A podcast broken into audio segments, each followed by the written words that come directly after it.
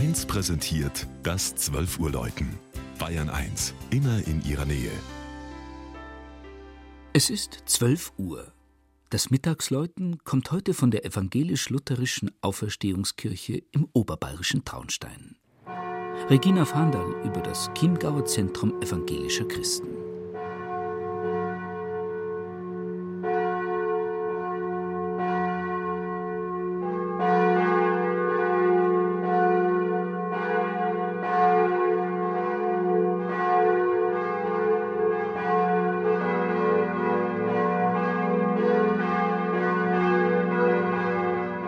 Am Anfang war die Schiene. Am 1. August 1860 nahm die Königliche Staatseisenbahn ihren fahrplanmäßigen Betrieb auf der Strecke Rosenheim-Salzburg auf. Das verträumte Städtchen Traunstein bekam Anschluss an das europäische Streckennetz, wurde Station erster Klasse und Knotenpunkt für drei Nebenbahnen. Diese revolutionäre Änderung hatte entscheidenden Einfluss auf die Wirtschafts- und Sozialgeschichte der Stadt. Neue Baugebiete entstanden.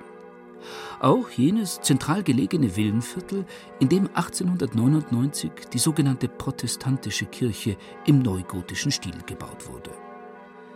Wer den unverputzten Bau aus Nagelfluh über das mächtige Steinportal betritt, dessen Blick fällt automatisch auf das große, in kräftigen Farben gestaltete Chorfenster des Markwaldsteiner Künstlers Heinrich Kralik von Meyerswalden.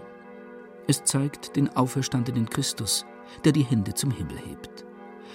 Das Gewölbe und die Emporen tragen stämmige Säulen aus rotem Ruhpoldinger Marmor. Kleine Engel, als Sänger ausgewiesen, die Gewölberippen.